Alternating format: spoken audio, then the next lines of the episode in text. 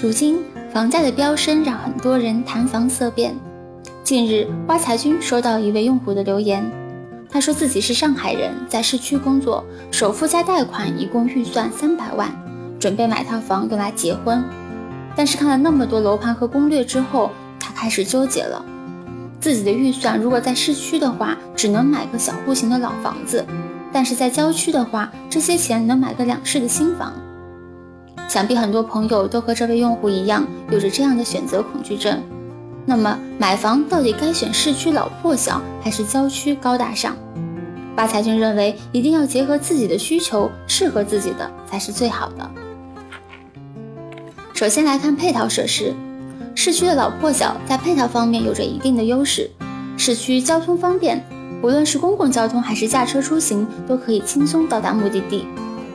从商业配套来看，市区的商业圈十分紧密，日常的商业需求容易得到满足，甚至在半夜出门都可以买到所需。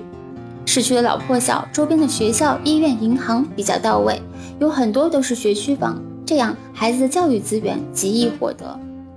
其次来看居住质量，如果只是一个人或者没有孩子的夫妻居住，市区的老破小是完全够住的。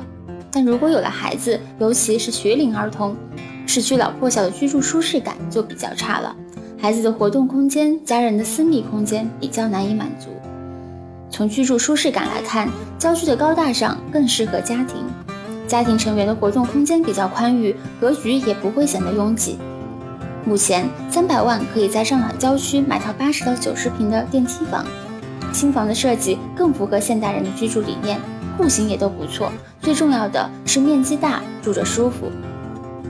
而且对于追求舒适安静生活的朋友来说，郊区的环境更好，绿化率高，空气清新，对健康也有好处。外财君建议按个人需求选择合适的房子。凡事都有利弊，在市区买房，成熟的配套是新兴区域不能替代的，但是却牺牲了居住的舒适性。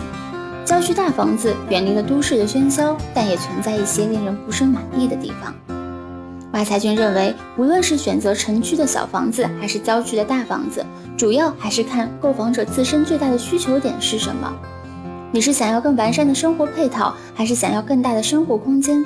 没有最好的，只有合适的。选择符合自身需求的房子才是好房子。